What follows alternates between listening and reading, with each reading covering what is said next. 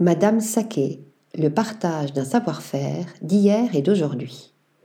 Lancée en 2015 par Adrienne Saulnier-Blache, Madame Saké est une société indépendante d'importation et de distribution de saké japonais, modernes et artisanaux. Une volonté de faire découvrir cette boisson alcoolisée d'excellence aux connaisseurs des quatre coins du monde. C'est une histoire de famille qui fera naître cette idée. En effet, cette franco-japonaise a grandi dans les vignes de son père français et avec l'amour pour la France d'une mère issue de la haute bourgeoisie tokyoïte.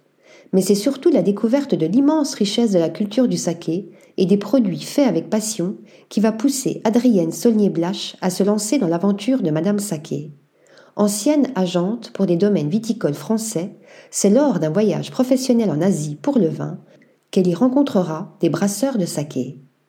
La similitude de l'approche m'a fait penser que je serais capable de représenter ces faiseurs de saké comme l'avait fait mon père dans les années 1970 pour les domaines viticoles français en les introduisant au Japon, nous confie Adrienne. Le saké est le nom vulgaire du nihonshu dont la traduction signifie boisson japonaise fermentée à base de riz et d'eau. Madame Saké a décidé de s'arrêter sur l'appellation saké japonais afin de bien faire la distinction avec les alcools distillés produits dans toute l'Asie et également de respecter le sens littéral du terme Nihonshu, boisson alcoolisée du Japon.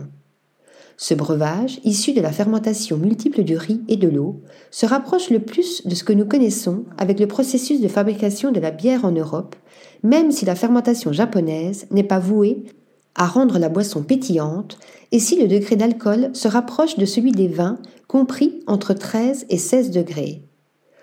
Tout commence avec un riz riche en amidon, différent de celui de table qui regorge de protéines. Celui-ci est poli, lavé et cuit à la vapeur pour être saupoudré de kojikine, une moisissure noble qui va aider à transformer l'amidon en sucre. L'étape suivante se passe dans le choubo au pied de cuve, récipient dans lequel le riz cuit, le kojikine et l'eau de source vont fermenter entre 14 et 30 jours pour développer les levures nécessaires. Par la suite vient l'étape du moromi. Dans une grande cuve de fermentation, on verse le choubo fermenté auquel les producteurs ajoutent du riz cuit, le kojikine et de l'eau de source qui seront mélangés pour fermenter durant 30 jours. À la fin de cette étape, le liquide obtenu est laiteux.